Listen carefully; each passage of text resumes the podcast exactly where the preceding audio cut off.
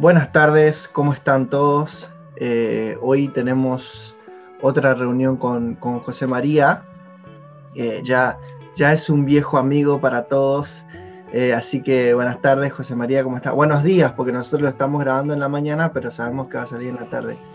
Sí, hola, buen día, Gonzalo, un gusto acá haciendo, haciendo el encuentro desde eh, puntos diferentes. Eh, ya estoy acá en, Capital eh, disfrutando de, lo que es Corrientes, así que buenas tardes para la audiencia. Y bueno, ¿cómo está todo por ahí, querido Gonzalo? Está lindo, está lindo. Amaneció una mañana hermosa después de antes de anoche tanta, tanta lluvia, antes de ayer mejor dicho, y ayer mediodía nublado, mediodía soleado, hoy amaneció lindo. Eh, vamos a, estar, eh, estamos experimentando hoy nuestro, nuestro primer encuentro por medio de, de Zoom, ¿no es cierto? Que seguramente vamos a tener muchas reuniones de esta manera a partir de ahora. Eh, José María, la semana pasada habíamos hablado del encuentro con el otro. Eh, estaría bueno que podamos hacer una continuidad de esa charla, pero no ya tocando el tema del encuentro con el otro, sino hablando de las eh, barreras que, se pueden encontrar para que se dé ese encuentro. ¿Qué te parece? Sí, me parece bárbara la propuesta porque precisamente eh, hablábamos en, ese programa de que todos tenemos eh, una tendencia o un deseo de, encontrarnos con los otros, eh, seamos o no conscientes de eso. El tema es que se presentan algunas barreras que también la mayoría de ellas operan de manera inconsciente, entonces uno no, no lo sabe, no sabe que que esas barreras obstaculizan el encuentro con el otro. Eh, una de esas principales barreras eh, es eh, todo el, mundo de los prejuicios.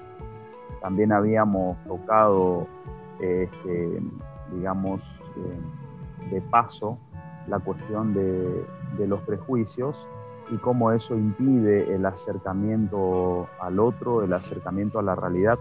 Los prejuicios este, nos alejan de, cualquier aspecto de la realidad, eh, no, solamente en relación al otro, eh, al otro sujeto, eh, impidiéndome conocerlo e impidiéndole al otro que me conozca.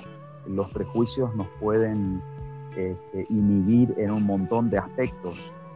Por dar un ejemplo, no sé, eh, no soy capaz de estudiar esta carrera porque no voy a poder, puede decir algún joven, algún adolescente o, cualquier persona que se, se plantee estudiar.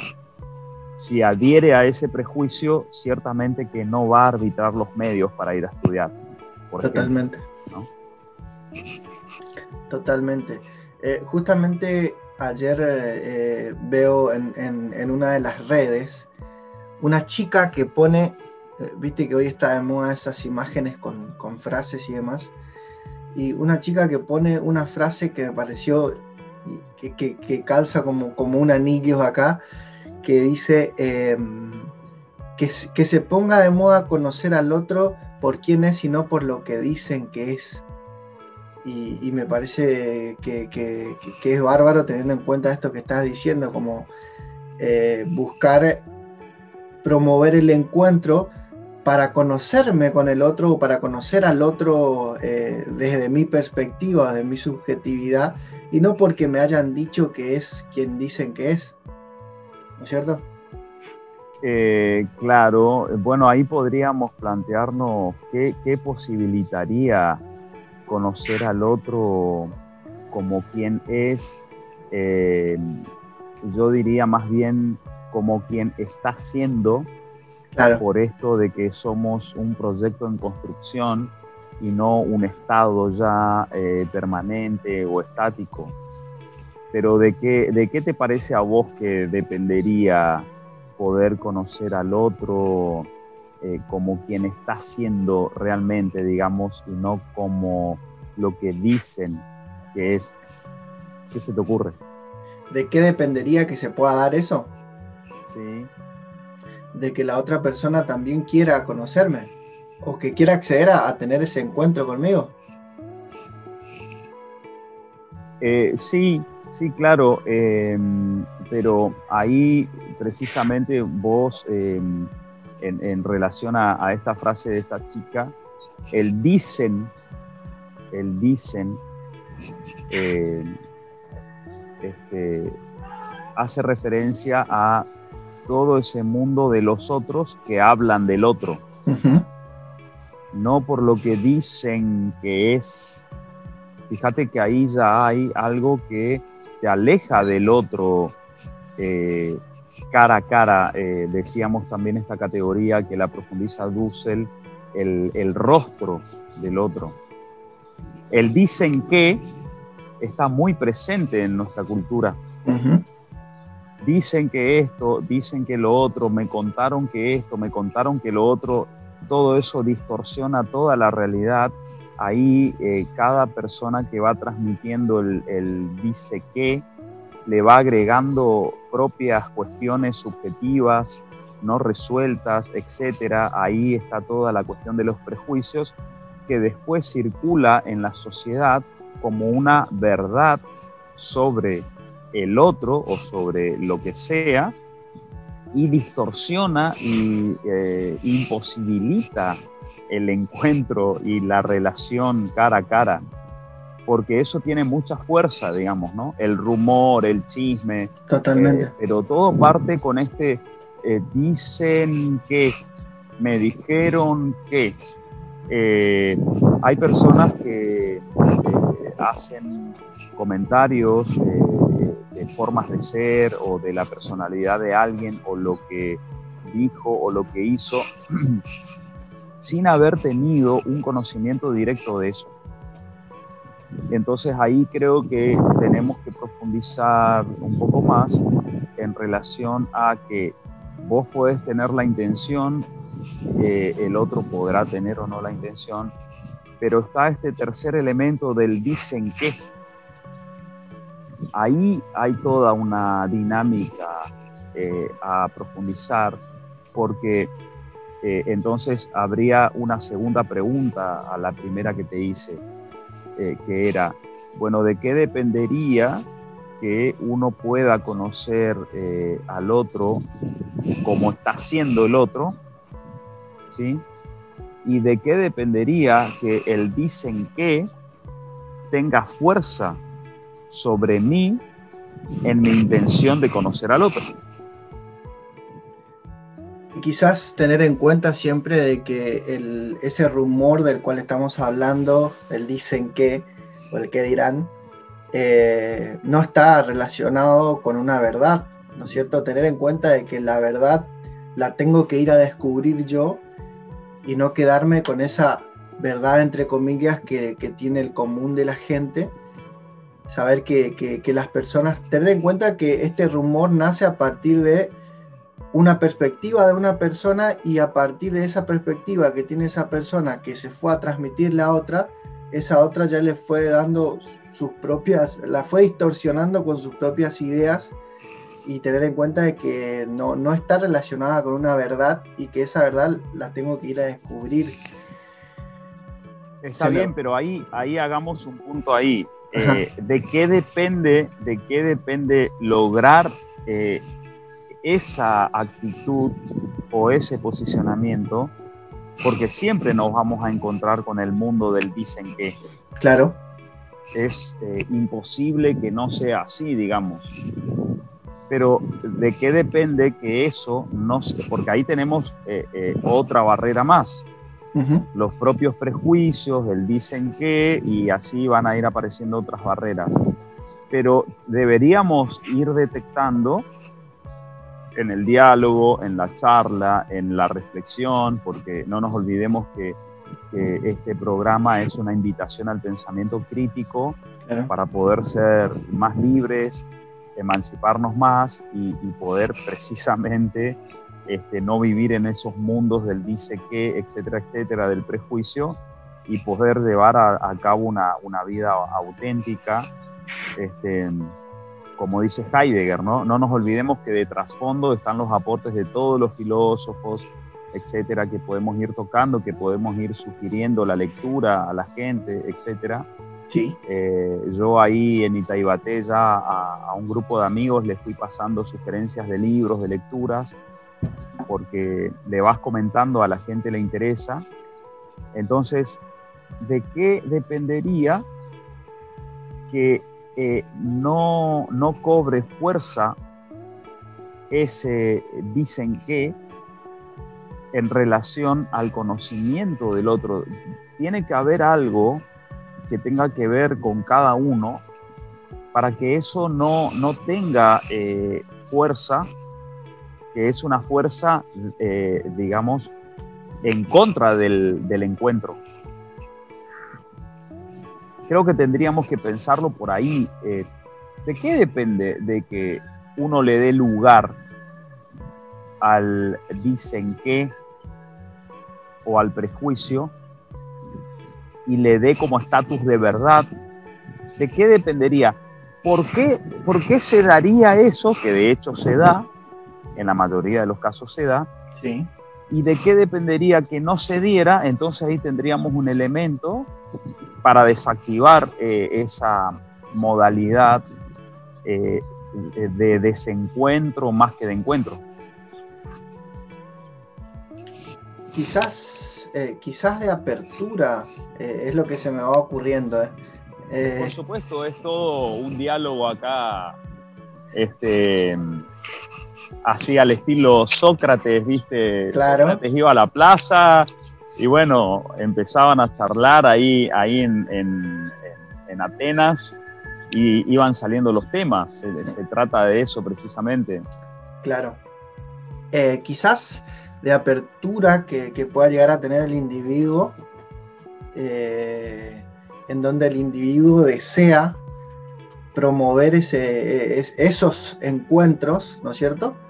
Y, en particular no permitir que, que, porque me parece que darle lugar a, ese rumor, a ese chisme del cual estamos hablando, tiene que ver con una, una especie de estructura que, tendría nuestra mente y no salirnos de esa estructura de la cual colectivamente viene, viene armándose en una sociedad, sobre todo como, como la de Itaibate, ¿no es cierto?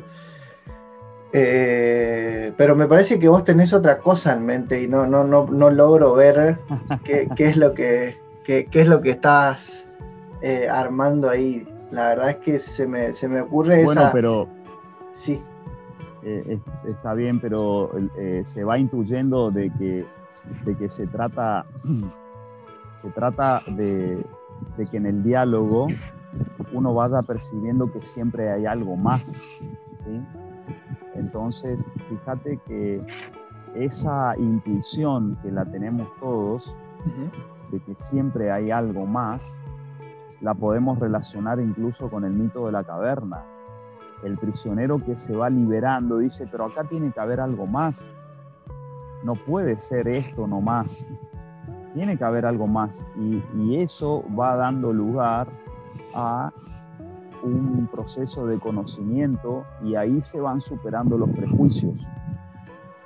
Entonces ahí tenemos como eh, un recurso fundamental que cualquier humano puede hacerlo ir sabiendo que el conocimiento es lo que va derribando los prejuicios y va permitiendo que el, mundo del dicen que se debilite. Por ejemplo, em, Sócrates, por ejemplo, eh, aplicaba el método de la mayéutica. No sé si vos tocaste esa cuestión en, en tu programa. Hablé de, Sócrates y de lo que era la mayéutica. Así eh, ok, entonces la mayéutica, eh, que eh, ¿te acordás lo que, lo que significa eso etimológicamente? Sí, significaba dar a luz.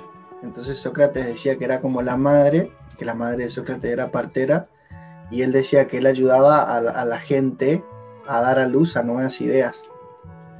¿Va por ahí? Entonces, eh, eh, sí, sí, exactamente. Entonces, eh, este, em, cada uno de nosotros puede ir como dando a luz, pero en, este sentido, el dar a luz eh, como una construcción, porque Sócrates eh, planteaba la idea de dar a luz porque él tenía toda una creencia de que en el alma estaba la verdad.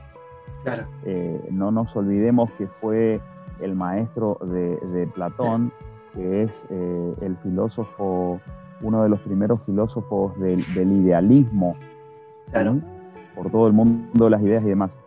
Eh, pero tomamos, tomamos la, idea de Sócrates de que cada uno puede ir. En ese sentido, el dar a luz, eh, yo lo interpreto, ¿sí? yo lo interpreto como eh, lo que el pensamiento crítico me permite eh, saber como de nuevo, algo nuevo. Eso, si, si la novedad se pierde en la vida del sujeto, entramos en un mundo donde adquiere mucho más poder el dicen que.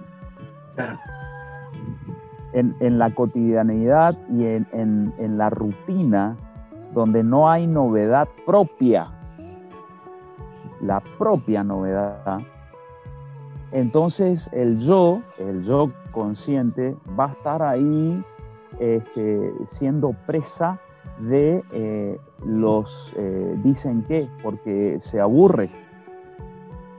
Entonces ahí es, ahí es donde, eh, donde se le adquiere el gustito, se le adquiere el gustito al mundo del chisme, del rumor, porque como estás aburrido, porque no, no estás dando a luz novedades en tu vida, entonces esto, lo otro, dijo, me dijo, aquel fulano, te enteraste que, etcétera, etcétera, entonces se va, se va haciendo como una especie de este, contagio y cuando querés acordar, eso Heidegger le llama al mundo del sé. No entraremos ahí porque es muy complicado, pero eh, esa categoría de dos letras nada más, el C, es como la, masa morfa acrítica eh, en un mundo rutinario, aburrido, donde entonces eh, la novedad es el, el cimento. Claro, es ahí donde, donde, por lo que me estás diciendo... Entonces, ahí tocamos no, te iba a decir que es ahí, por lo que me venís diciendo, en mi cabeza empieza a aparecer y me parece que es donde empieza a tomar forma o, fuerza el niño de así habló Zaratustra, buscando la novedad y, todo esto. Y si no se da eso, o sea, si no buscamos la novedad o, o no la novedad, teniendo en cuenta esto que estás diciendo de nuestra propia novedad y dar luz eh, dar a luz nuevas ideas y nuevos conocimientos desde, nuestra, desde nuestro interior, por así decirlo, eh, lo que hacemos es empezar a, a, mirar la vida de otro, en lugar de preocuparnos, o no de preocuparnos, sino de, de, prestar más atención a la nuestra.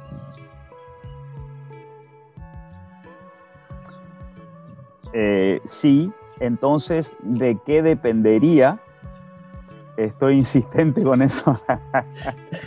Precisamente no para que para que vaya para que vaya fluyendo la cuestión de, la verdad no de qué dependería que eh, uno eh, pudiera este, querer primero que todo conocer la verdad saber de qué se trata realmente ¿de qué dependería que no tenga incidencia sobre uno el mundo del, dicen qué? Que, no, que no quede uno atrapado ahí. ¿Y de qué dependería que uno disfrute disfrute de eh, tender al, otro y querer encontrarse con el otro. Bueno, todo está relacionado con todo porque algo, algo hace que, la gente disfrute del, mundo, le vamos a llamar así, este, una, invención nuestra, este, eh, eh, algo hace que uno disfrute del mundo del dicen qué. Claro. Bueno. Muy bien. ¿Qué? Signo de pregunta, no sabemos. Tiene que haber algo que haga que disfrutemos del mundo del encuentro con el otro. Claro. Bueno, ahora que, que, me hiciste toda una, una serie de, introducción al tema, me parece que ya tengo una idea diferente y, y quizás eh, lo, que, lo que podría permitir que dejemos un poquito Hola, buen día, ¿cómo estás? Que dejemos un poquito de lado el tema de el, el que dirán y buscar más, disfrutar de o promover el encuentro con, el otro, quizás, eh, porque hay que, bueno, después te digo esto porque se me va a ir la idea. Eh, quizás sea eh, tener el... Pasa en filosofía eso, no te preocupes. Sí, claro. Tener el, el pensamiento crítico presente en mi vida eh, el pensamiento crítico, no, no solamente porque mucha gente por ahí tiene presente o cree que el pensamiento crítico se basa solamente en, en, criticar eh, externamente, criticar un sistema, una institución o a otra gente, pero me parece que el, pensamiento crítico va mucho más allá, que es en donde hasta podemos criticar nuestras propias decisiones o ideas que, que van, teniendo, que van surgiendo.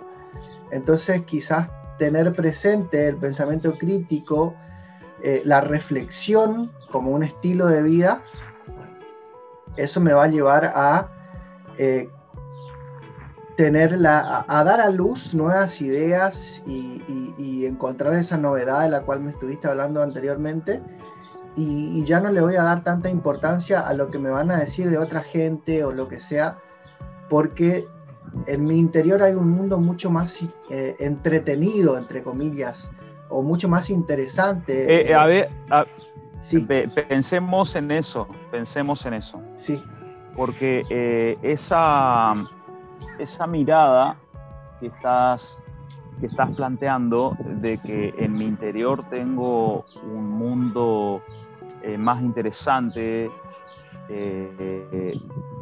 o más eh, rico o, un mundo que, me lo estoy perdiendo, por así decir, ahí tenemos que hacer eh, un, digamos, tenemos que poner ahí un signo de preguntas. Recordemos que la actitud filosófica y precisamente el pensamiento crítico se caracteriza por poner preguntas, sí. signos de preguntas.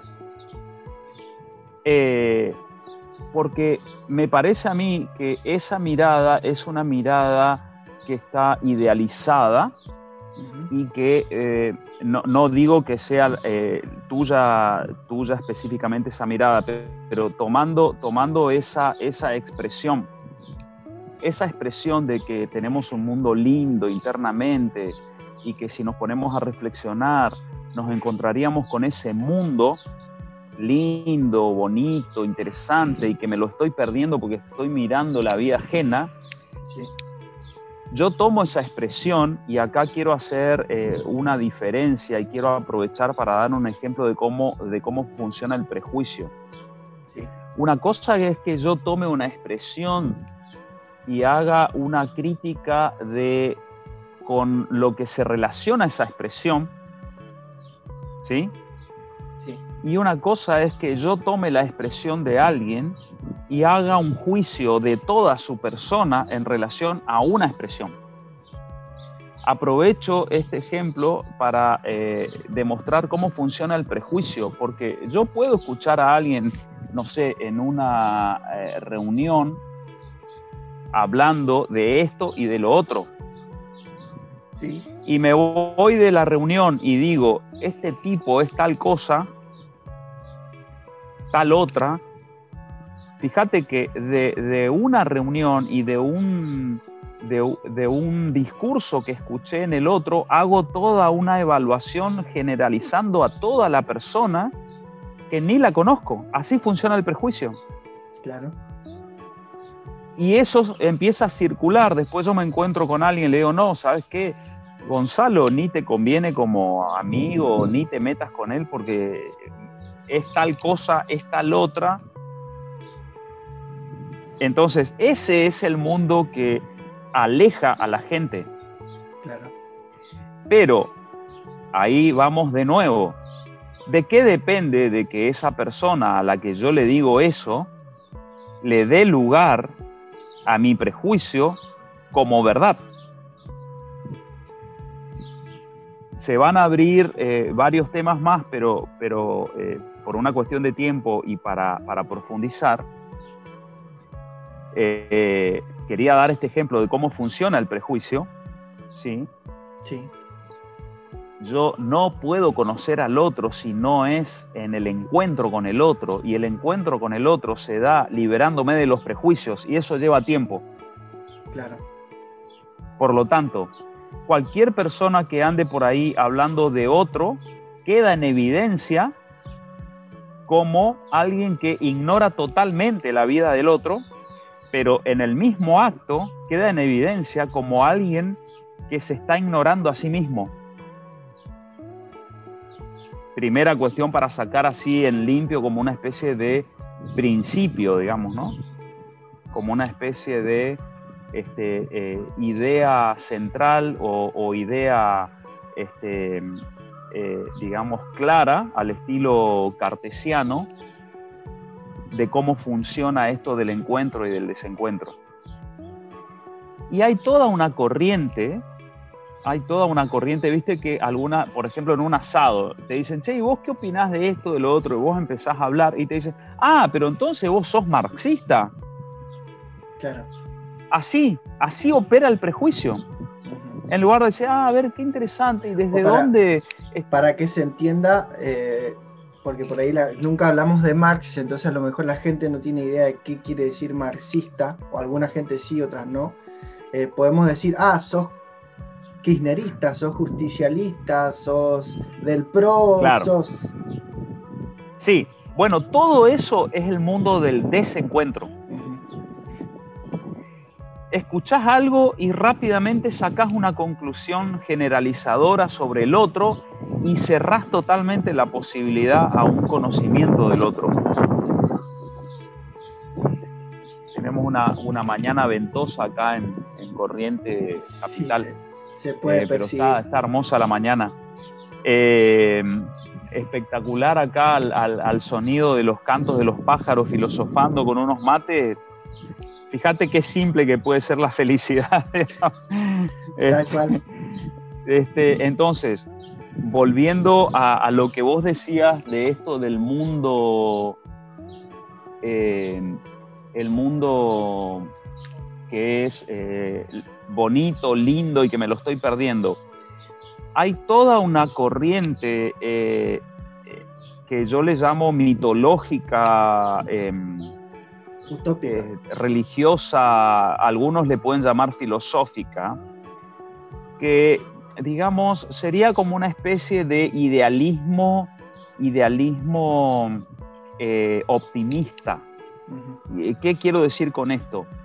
Em, desde que el ser humano inventó la noción de alma, de que tenemos alma, y de que el alma está como en nuestro cuerpo y que después se libera y se va a algún lugar, y, con toda la, impronta de Platón de que el alma eh, primero habita en el mundo de las ideas, contemplando las ideas bellas, hermosas, perfectas, buenas, toda la idealización y que después cae este, al, ir siendo transportada en este carro, cae el alma, pasa por el, el río del olvido y encarna, todo eso después lo toma Agustín y lo cristianiza y se va, este, digamos, transmitiendo en la cultura en formato de cristianismo. Claro.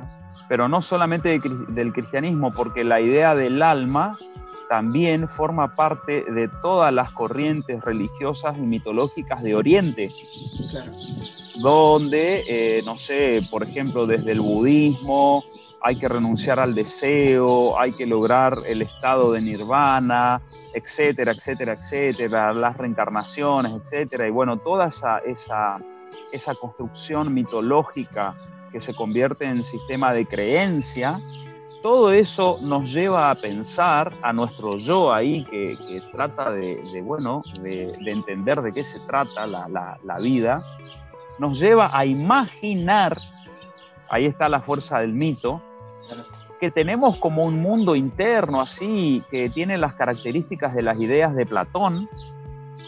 Eh, eso lo llevó a San Agustín a, hablar del hombre interior, de la vida interior y de la teoría del iluminismo. Si yo entro en oración o si entro en esos estados de meditación que propone el budismo, este, si entro en ese estado como de, de contemplación de este mundo bello, interno. Bueno, toda esa es una construcción eh, en relación a unas fantasías, pero no existe ese mundo eh, que tiene características de las ideas de Platón. Es una fantasía eso. Por eso le llamo idealismo optimista. Como que si, si logro ver ese mundo tan bonito que tengo por dentro, que de dónde habría salido ese mundo, digamos. Eh, eh, tengo que recurrir a la mitología para explicarlo, porque no hay otra manera, no hay posibilidad. Es la misma fantasía que te hace poner, desde el punto de vista cristiano, te hace poner todo lo lindo en el cielo y todo lo horrible en el infierno. Es la misma fantasía en lo macro llevada a lo micro del mundo interno. En realidad es una construcción permanente del ser humano y no se necesita de la idea de alma y de ninguna cuestión metafísica o mitológica para poder comprender que nos estamos construyendo, que tenemos un conjunto de pulsiones que están ahí permanentemente en tensión y que nos construimos ahí y que si eh, gracias al lenguaje vamos dándole más lugar a nuestras tendencias constructivas, tendremos una vida feliz. Y si también en relación al lenguaje le damos más lugar a las tendencias destructivas, tendremos una vida del que dirán, de las adicciones, de la autodestrucción, de desvalorizar al otro, desvalorizarse a uno mismo. Eso es el realismo aristotélico puesto en eh, términos más psicológicos. Porque si no se convierte también en una especie de refugio, como si vos te tomaras un ansiolítico, y decir, eh, tengo un mundo interno y si yo logro meditar ahí con una colchoneta y una ropa liviana y logro algún estado mental, entonces voy a salir transformado porque, no sé, la energía de no sé dónde, bla, bla, bla, bla que son sistemas eh, que son interesantes de conocer como parte del conocimiento, pero que la mirada crítica le pone signo de pregunta. Esa es, ese es el pensamiento crítico, porque si no, compramos, compramos discursos, por eso tuvo tanta, tanta, tanto éxito la New Age cuando entra en, en, lo que es Estados Unidos y empieza a bajar, este, y, bueno, las energías, la luz violeta, no quiero entrar en ese tema porque vamos a aturdir a, nuestros oyentes que estarán ahí con unos tereré escuchándonos o unos mates. Eh, pero bueno, esas, esas cuestiones que aparecen como espejitos de colores es a lo que el filósofo, la filósofa, que puede ser cualquiera de nosotros, le pone la pregunta, ¿qué es esto? ¿De qué se trata? ¿Cómo es que en, mi, mundo interno, eh, digamos, hay todo un reino tan bonito y que yo tengo que conocer? Se trata en realidad de poder este, eh, ir teniendo un conocimiento de uno mismo, pero siempre en relación con un otro que me ayude a no autoengañarme. Sería así como muy, muy en general la propuesta, dando ya un poco la respuesta a lo que yo te había preguntado. ¿De qué depende que le dé lugar al mundo del dicen qué, de qué depende de que yo tome como verdad el prejuicio, sea del otro que me, me comenta a mí o un prejuicio que me fabrique yo mismo. Desde ver a alguien, no sé, en algún lugar y decir, me acerco a preguntarle tal cosa y tenés ganas de ir a acercarte y ahí puede aparecerte un prejuicio y decir, no porque no te va a dar bolilla, no porque no le va a interesar esa voz interna hecha de inseguridades, etcétera, etcétera, etcétera, y resulta ser que no vas a preguntar nada. Algo tan cotidiano, algo tan simple, ¿no? Claro, sí, sí. Eh, Sabes que me, acordé, una vez tuve, quiero contar esto porque, porque me parece que tiene relación con lo que estás diciendo. Eh, tuve la oportunidad de estar en un hostel con un grupo de, mochileros y, había uno que, viajaba solo. Y a mí me pareció raro porque el resto siempre iba en, pareja o, entre tres personas, entre amigos. Y había uno particularmente que viajaba solo. Yo le pregunté si, si, si no le costaba un poquito más viajar solo y él me dijo, a mí me parece mucho más interesante viajar solo que viajar con alguien, porque cuando viajas con alguien no tenés la necesidad de hablar o conocer a otra gente, porque estás con alguien y te encerrás en ese, en ese círculo, ya sea de dos personas o, de la cantidad que sea. Y cuando vos viajas solo, tenés la necesidad de charlar con la gente y, y, hacer ese, que se produzca un intercambio entre diferentes culturas o lo que sea. Y me parece fundamental con esto que estás diciendo por el hecho de que al viajar solo, eh, eh, eh, relacionado con esto que estoy diciendo, ¿no es cierto?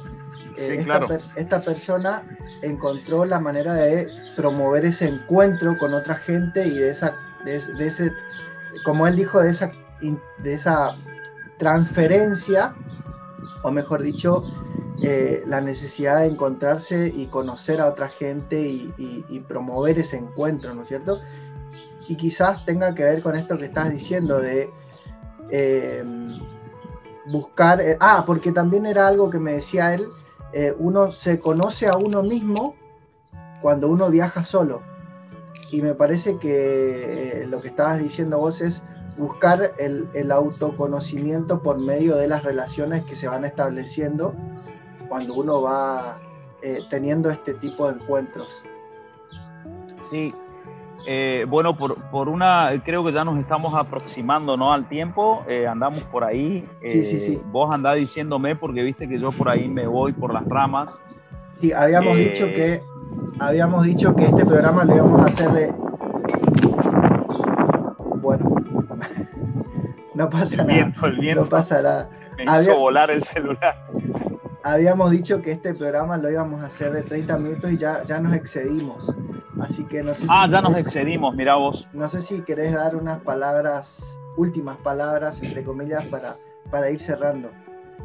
Sí, por supuesto. No, eh, este, precisamente quedaron, quedaron muchos temas ahí en el entero, como, como quien dice. Pero ahí podríamos tocar después en relación a lo que te dijo este, este esa persona que conociste. Después te voy a mandar yo una frase que encontré ahí en, en una aplicación de, que tengo de frases en relación a que eh, sí, es, es, cierto, es cierto que cuando uno disfruta de la soledad, de su soledad, sea en el viaje o sea en la experiencia que sea, cuando uno puede estar placenteramente con uno mismo, eh, eso eh, significa que uno va logrando la autoconfianza, eh, que la autoestima ha mejorado, etc. Y esa experiencia es fundamental para todos y es lo que, lo que te permitiría saber que cuando estás con alguien, no estás con alguien porque no te bancas de estar solo o sola. Esto también aplicable a las relaciones de amor. Mucha gente está en pareja o en relaciones que le llaman de amor, algunas serán de amor, algunas serán de otra cosa, pero eh, si esas personas no tuvieron la experiencia de disfrutar de su soledad, nunca sabrán si están por amor o están porque no se bancan estar solos o solas. Primera cuestión. Y cierro con esto, cierro con esto de que en realidad la, crítica que hago a, la expresión de, este mochilero es que pareciera ser algo que justifica eh, el viaje en solitario, porque si uno ya va eh, disfrutando de su estar construyéndose en el mundo, no necesita aplicar como una máxima, tengo que viajar solo porque si viajo con alguien eso me impide hablar con otros, porque termina siendo un encierro. Al contrario, si yo tengo la experiencia y yo ya sé que puedo disfrutar de viajar solo, disfruto de manera ampliada con un otro porque yo ya sé que este, voy en mis propios procesos, puedo compartir con el otro y nada me impediría poder dialogar con otros, al contrario, se ensancha.